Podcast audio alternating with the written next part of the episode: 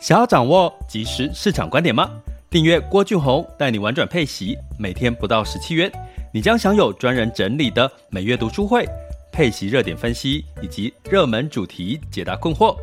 不论你想通过基金、ETF、美股或台股打造你的现金流收入，我们都能为您提供支持。点选资讯栏的订阅链接，了解更多。让我陪你一起投资理财。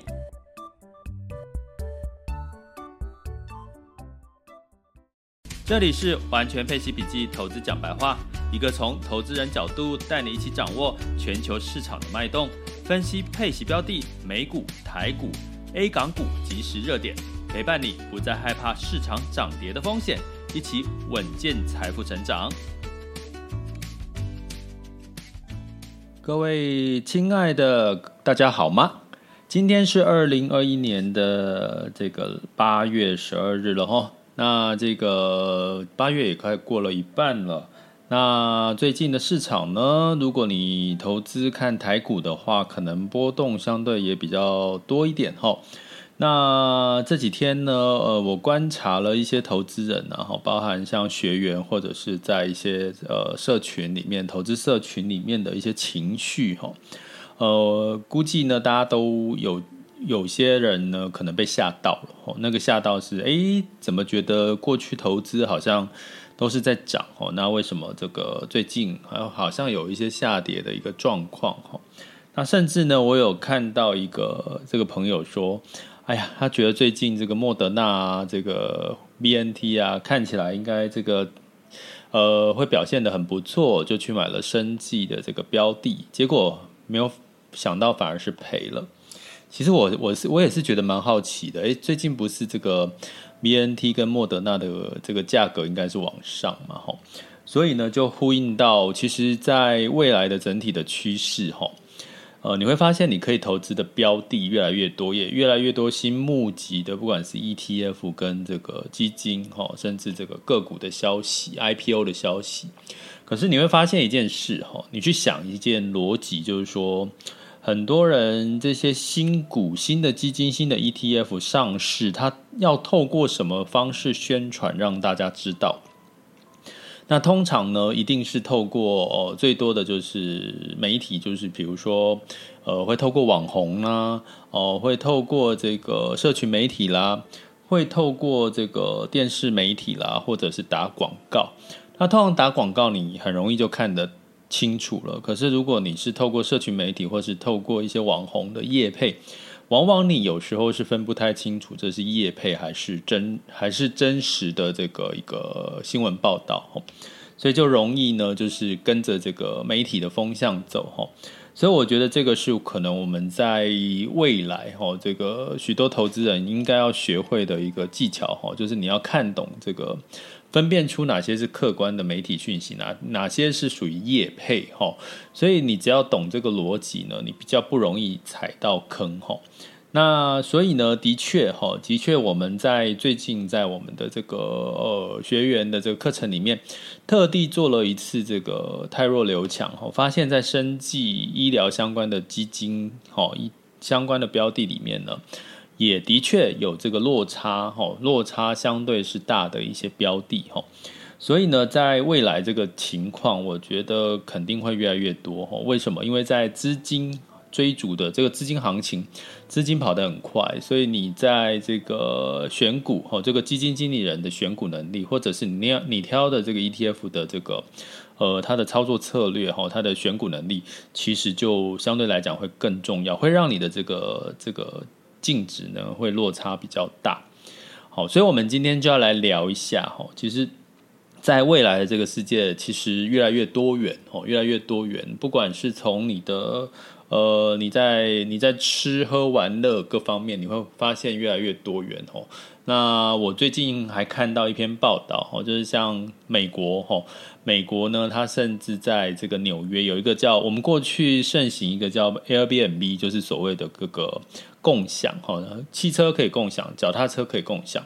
那房子也可以共享。那我最近看到一个比较有趣的呢，是这个游泳池也可以共享哦。那它那个画面就是有一个呃纽约市的这个呃他们拥有哈，就是一户应该算是住的不错的一个房子，它有一个很漂亮的游泳池哈，有很多做了很多绿绿色的。植物哈，然后有很多的，就很像一个你去想象一看，就是你在旁边可以 barbecue 啊，然后可以烤肉，可以聚聚会哈的一个喝酒聊天的一个游泳池。然后他就把这个游泳池出租出去哈。那出租出去呢，没有想到这个反应很好哈，可能就会有一些租借的人来跟他呃租借这个游泳池的场地去办活动啦，或者是开放给一些人来游泳，因为它比较毕竟是比较私人的一个概念。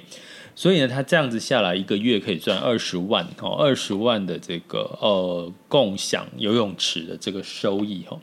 我觉得这个其实是很有趣。也就是说，未来呢，你会发现越来越多你可能连想象都不到的一些创意呢，可以带来所谓的现金流收入哦。所以我刚刚讲共享游泳池，他每个月赚个二十万哦，透过共享游泳池就可以赚二十万。那基本上它是不是就是一个所谓的呃领息啦，哈月现金流的这样子一个收入的概念？所以这样子的标的哈，如果它把它变成一个标的的话，投资标的哈，把它证券化，其实呢，我们未来也可能也可以投资得到哈。所以你不要去把把你的脑袋千万要打开，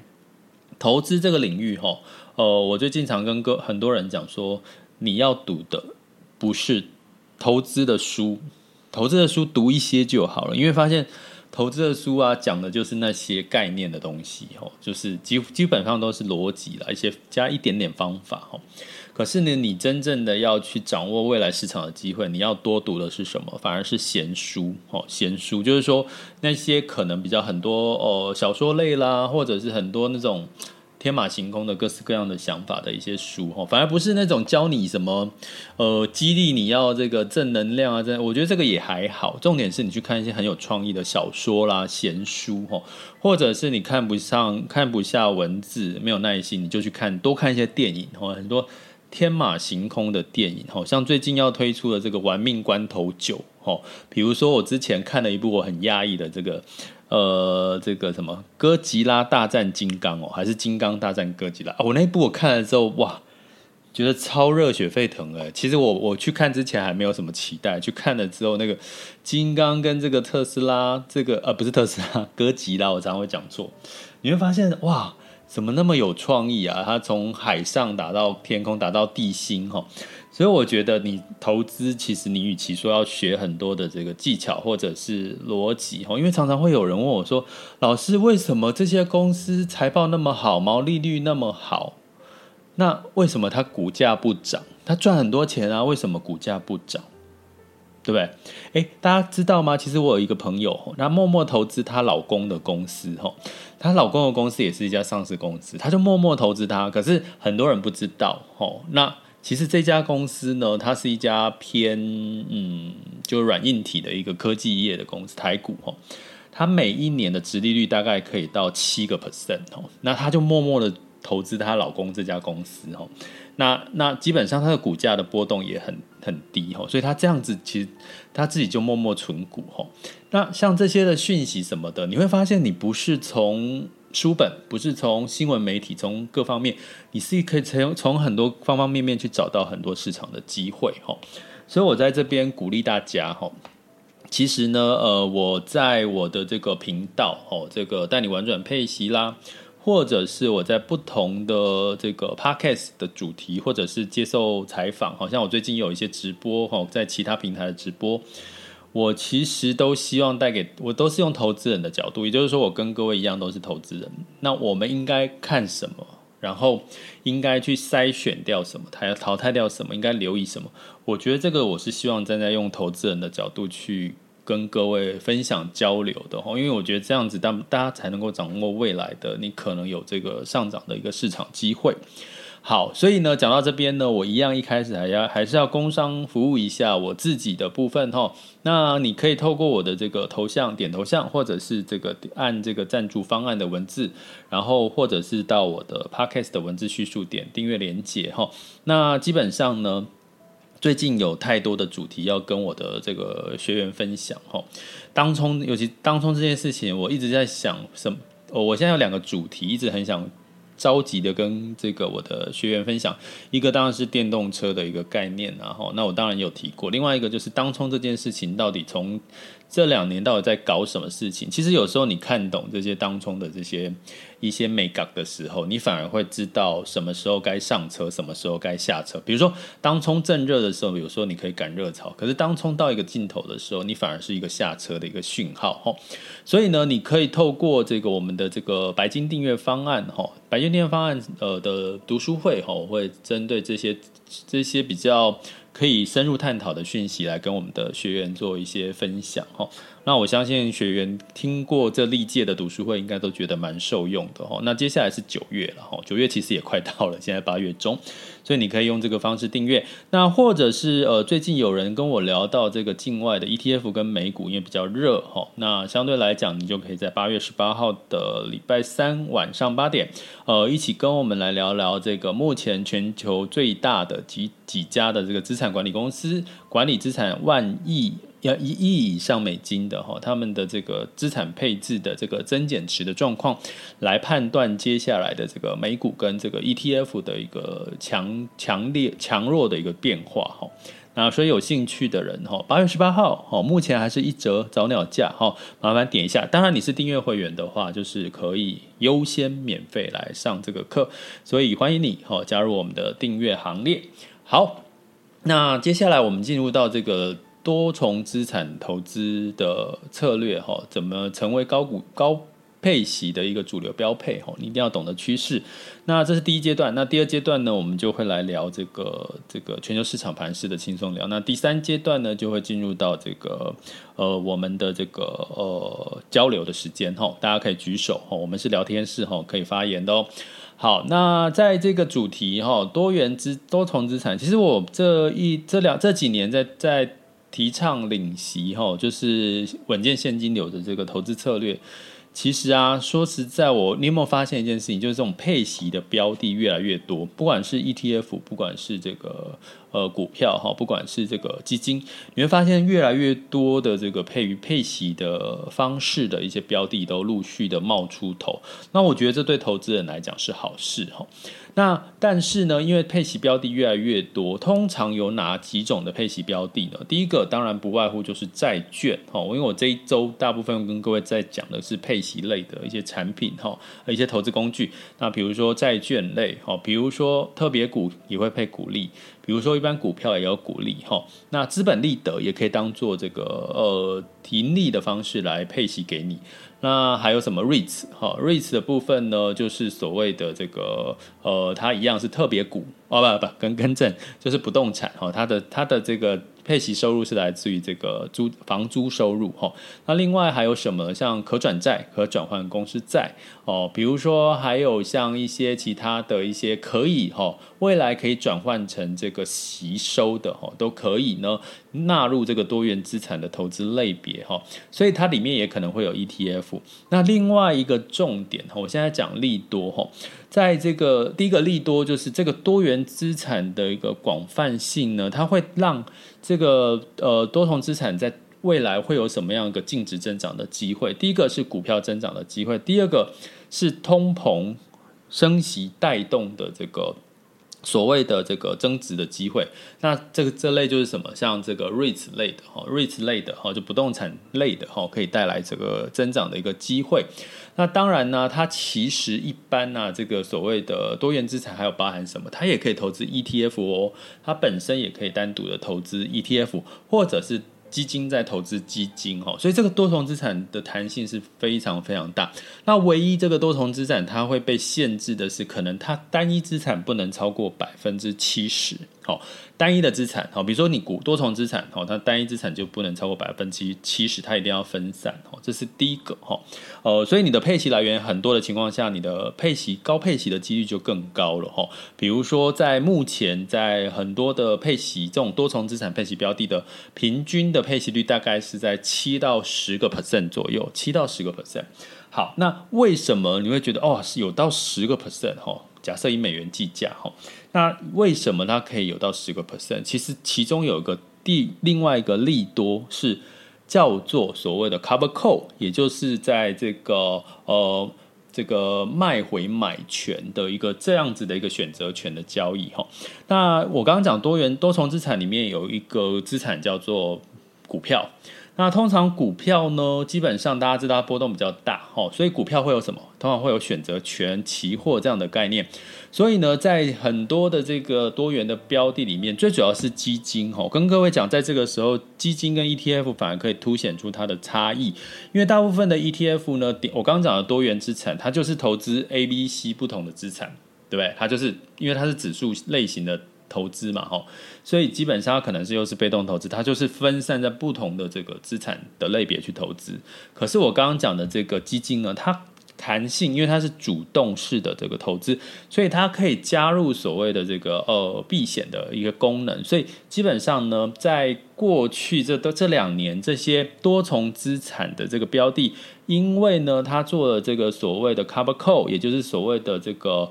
呃买这个卖回买权，呃，这样子的一个选择权，你不要不用现在不用太太呃不用特别懂，但是呢，你是我们的这个订阅学员，我会有另外一集，就是专门跟各位讲这个简单的这个逻辑是什么。但是因为我们 podcast 的太时间有限，我们不会讲到太细，可是你只要懂我听得懂就好，就是说。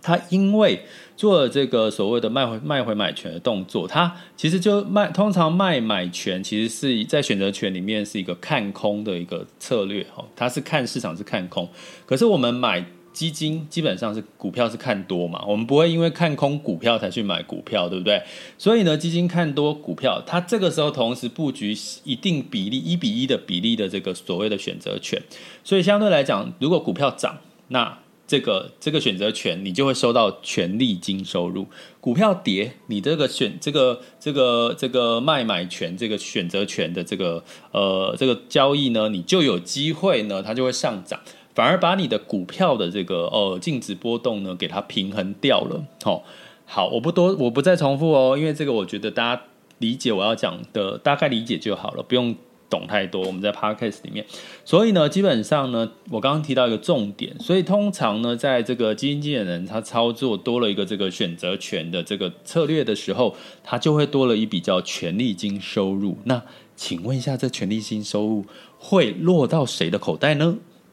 当然不是所谓的基金公司喽，基金公司呢，基本上就会把这个权利金收入呢，就分配当做配息的一部分，所以呢，反而让多重资产哈，这个呃，除了股多元性的这个资产之外，它还透过了这个选择权的这个交易的呃权利金收入，去增加我们的这个配息的来源哈。所以在这个情况下，你会看到这几年这两年呢，这个多重资产的这个净值反而哈。缓步的上涨，好，所以我刚刚讲选择权收入的这个交易增加我们配息，那也一稳定了这个净值的波动。可是它有没有缺点？它当然有啊。什么缺点呢？因为呢，你实施的这个选择权，其实呢，当股假设市场是大多头，也就是说股票涨冲了往上冲冲冲更高的时候。那相对来讲呢，你实施这个选择权，因为你是看空嘛，你才会去实做这个避险这个选择权，所以你多的时候，你相对来讲，你的这个整体的股价的上涨幅度就会远远比单纯的股票或股票型基金 ETF 来的涨幅来的低。好，所以这如果你硬要讲它的这个弱点在哪里，就是当它。市场大多头大多头的时候，它的涨幅通常不见得会会比单一的股票、股票基金或股票 ETF 涨幅来得高。可是，那有没有什么解决的方法呢？就我一直跟各位强调嘛，以息养股啊。那我配出来的息权利金收入，我再把它再投资到这些风险波动更高的这些所谓的相对的呃股票类型的标的，是不是某种程度你的本金可以稍微波动小一点，让你用你的领息的这个。呃，闲置资金再去做比较呃高风险高波动的一些投资，是不是让你可以更安心？而且你还是有机会参与到市场这个大多头的这些行情哈。所以呢，这几个这几个特性呢，其实让多重资产你会发现最近募集新的类似的标的会越来越多哈。那也是二零二二年之后的一个趋势。为什么？我刚刚跟各位讲一个重点，就是说。呃，大家应该感受到最近市场股市的波动的确比呃上半年或者是比去年的波动来的更大一点。也就是说，你看不清楚，现在应该明明基本面很好啊，为什么市场市场会跌，或者是稍微波动或修正呢？这到底要怎么看？除了你要持续的呃收听我们的 podcast 啊，怎么持续收听？就麻烦订阅我的 podcast 好不好？就是 podcast 好像也可以按那个叫订阅吗？是吗？好，应该叫订阅哈。那你订阅了之后，就是至少你可以跟着哈 follow 这个市场的一个状况，你就比较不会恐慌害怕。那另外呢，你要再更深入的去分析了解未来趋势的这些多重资产配置的一些标的的一个汰弱留强，那当然就是可以跟着我们的这个订阅学员一起哈，这个学习怎么样去做一个分析跟判断哈。所以呢，在未来波动。加大哦，包含这个明年高基期了嘛，这个这个资金开始不再宽松了嘛，慢慢紧缩了。那到底该怎么样去去去做好你的这个配置，让你可以投资胜率提高？这个时候多重资产反而在扮演了一个相对重要的角色，因为我刚刚跟各位讲，它的净值。可能不见得会在大大多数的时候长得比较漂亮，可是呢，它的配息的这个多了一个权利金的收益跟不同的这个收益呃领息的来源，反而可以让你有一个进可攻退可守的以息养股的一个很好的一个主流的一个投资策略。所以基本上会不会二零二零二二年你会看到更多的？这种多重资产高配息的这个标的出现呢，会不会成为二零二二年的主流标配，还是现在已经成为很多人现在的主流标配了呢？哦，这个你一定要花点时间来搞懂这件事情，好吗？好，那接下来进入到我们二零二一年的八月十二日全球市场盘势轻松聊。好，那在这个市场盘是轻松聊之前呢，我要提醒各位哈，因为最近我已经开始感受到一些朋友、投资朋友的一些情绪的恐慌。我给各位先在讲这个呃市场分析之前，跟各位提一件事情：大家觉得，大家觉得基本面好还是不好呢？应该大部分我们现在分析到的数据基本面都是好的，对不对？那市场为什么波动呢？我们都已经知道说，哎，现在呢，其实市场呢，因为哈都是景气开始，基本面开始好转，所以它不需要再大量撒钱了，不像去年一样要做货币宽松，所以它开始慢慢要把一些资金收回来。那请问一下在座的各位，资金收回来，但是基本面是好，那你觉得长期来看，市场应该是看多还是看空？好，其实这件事情我已经在之前跟很多都已经在 podcast 提过，也就是说，我们可以简单的用四个字来形容，叫做短空长多。所以在短空长多这样的一个情况下，你就不要慌吧，就是你的这个长期的基本条件、基本面是好的，短期的市场修正。这是合理的，而且才是健康的。市场一直涨不是健康的，哦，你很容易就踩到坑，或者成为被割的韭菜。所以呢，在市场有涨有跌。其实不就是给你下一次进场的机会，或者是你就可以让时间慢慢的哈，就是你的基本面的因素还没有消失，你看好的因素还没有消失，你就让时间来证明你预期的投资报酬率可以发生哈。这是我一直长期在各位提醒你一定要准备好的一个心态。那另外一个事情就是说啊。要不要停利？要不要下车？当你赚到部分的收益的时候，你一定要设定不，尤其在未来啦，我觉得这个设定适度的停利点，或者是资产配置，哈，在平衡的资产配置，或者是在这个下车这个技巧反而更重要，因为你适度的停利代表的是什么？你有下一次的现金可以再加码，回到这些市场短期修正的这些你仍然看好的一些产业或者是标的。这样子才能够让你在这个呃，人家说啊，市场跌了，你你就啊，可是我现在没有满手股票，我没有这个子弹，好，可以再去做一些市场加码的动作。所以在这段时间，我会建议大家做的是开始学习，除了学会怎么上车之外，也要懂得学会怎么下车。那其实我为什么一直讲配息类的标的？哈，其实配息类的标的就是在帮你。自动下车，因为它每个月帮你自动停利，自动停利完之后，你这笔钱你可以花掉，你也可以当做你的生活费，也可以去找房贷，当然也可以再投资啊，再投资回去到你认为下一个你更看好的市场，你还没有这个呃布局的市场，所以相对来讲，你可以把这个目前的配息标的呢，当做是自动停利的一个策略。然后再用这个方式哦去做一个呃，就等于帮你下车啦，自动下车。下车完部分下车之后，你再去做一个所谓的呃高风险高波动的一个配置哈、哦。那所以呢，在呃，其实我们后续我昨天有跟各位讲，这几天这几天都稍微提一下哈、哦。所以八月十八号的这个呃跟着巴菲特赚钱去的这个线上课之外，那在九月份有个跟 Smart 合作的哦一个这个线下课实体课。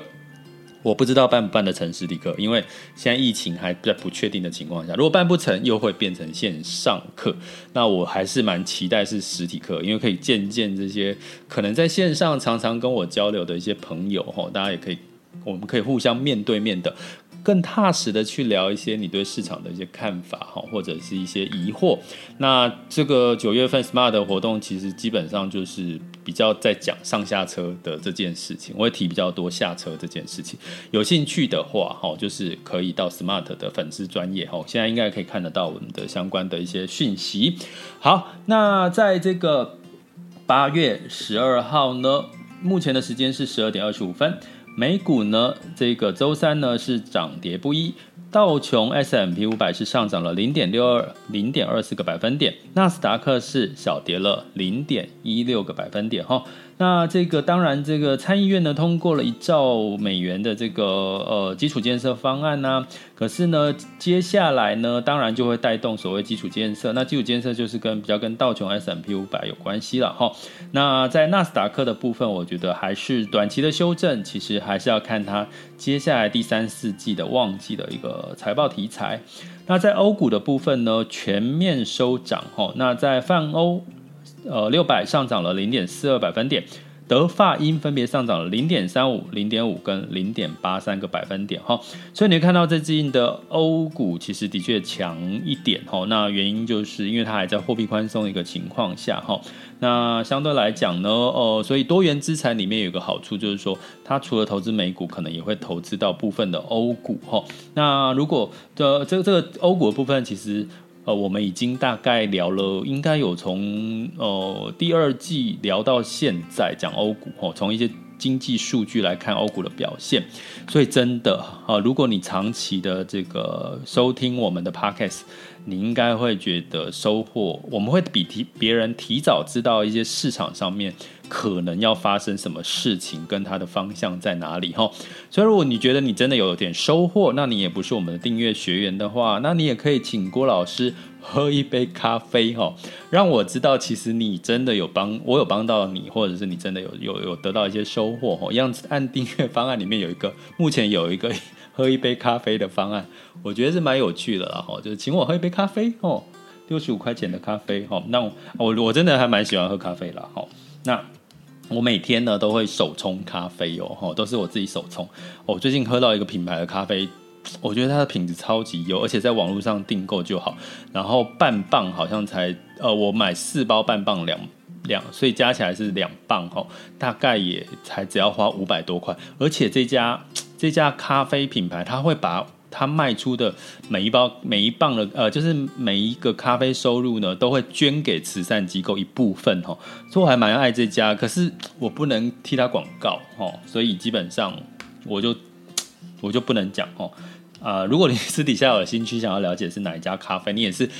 手冲咖啡的爱好者，你可以私底下私讯我好不好？就是留言，或者是到我的 message 哈，我的粉钻 message 留言问我说：“哎，老师，老师，你喝的，你说的是哪一家咖啡？”我就会跟你讲，因为。哦，这种公开场合我就不方便讲哈。那在这个雅股的部分呢，基本上这个呃台股呢，当然受到这个电子跟传产的一个拖累了哈。那今天呢，整体的表现，我们大家来讲哈。那这个相对的呢，港股跟 A 股呢，因为这个它成交量还是在没有萎缩哈。所以呢，这个台湾价台湾加权指数是下跌零点五六，那上证指数是上涨零点零八，那创业板是下跌零点九一，那港股是上涨了零点二，那日经指数是上涨了零点六五哈。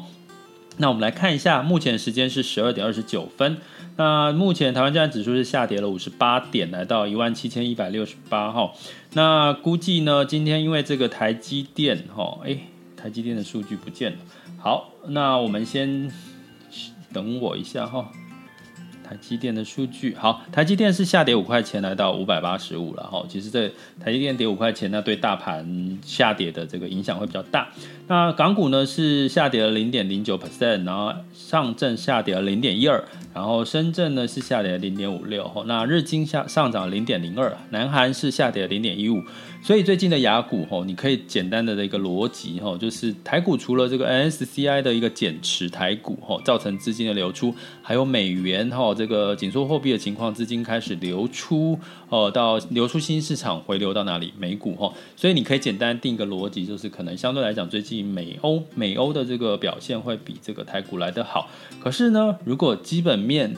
前前提哦，跟各位讲，莫急莫慌。如果基本面哈，台股的基本面哈，雅股的基本面还没有变糟，还是往上向上的一个情况，那就是一个短空长多，好吗？不要不要自己吓自己，然后就做错决策。我觉得真的，投资人最该学习的是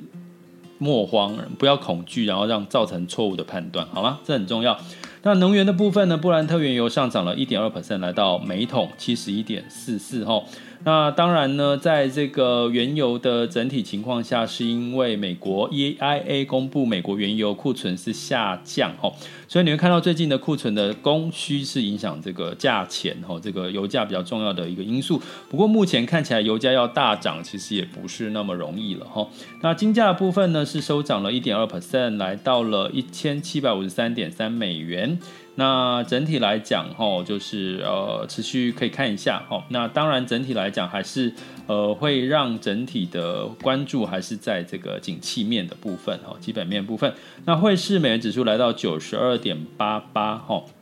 然后美元端台币是二十七点九二。那美元兑换人民币是六点四七，哈，四七九一，所以仍然持续关注了哈，最近的油价的状况。那昨天的消息是物价指数稍微温和的上涨，哈，大家就比较担心，不用担心说，哎，通膨太压力太大，呃，美联储要赶快的缩减购债，哈，所以大家就稍微松口气，哈，让市场的资金就觉得还是会有机会在。至少在第三季、第四季还有宽松的一个可能性哈，我们可以用这样的方式来解读。好，那这就是我们今天的全球市场盘势轻松聊。那接下来有没有在呃相关的一些问题或想分享交流目前的市场或投资上面的一些看法？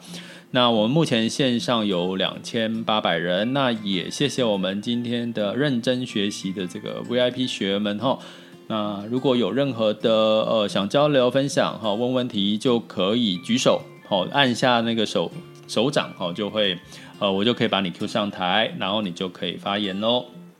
好。那在这个同时呢，哦，一样哈，最后跟各位分享交流一下哈。如果你想要多学习，我建议大家学习过程当中可以去多看一些闲书，好吧？小说，有些有创意类的小说。我最近 我最近在看的是《三体》啦，我最近在看的一部就是我之前很想看的这个科也算科幻小说，叫《三体》。然后呢，呃，就是你看闲书可以激发你很多对市场一些。嗯，不要局限你的一些逻辑想法哈。那你也可以透过我的读书会哦，那订阅起订阅我们的方案，透过这个赞助方案啊，点选我的头像，或者到 Podcast 的文字叙述的订阅连接，我都可以找到相关的这个订阅方法啊。我也会透过读书会的方式，比较呃不受限制的呃，去给各位看到一些未来可能的一些趋势哈，可以让大家去做一些。嗯，做一些比较呃深更深入的一些底层思考。这里是郭俊宏带你玩转配息，给你及时操作观点。关注并订阅我，陪你一起投资理财。我们下次见。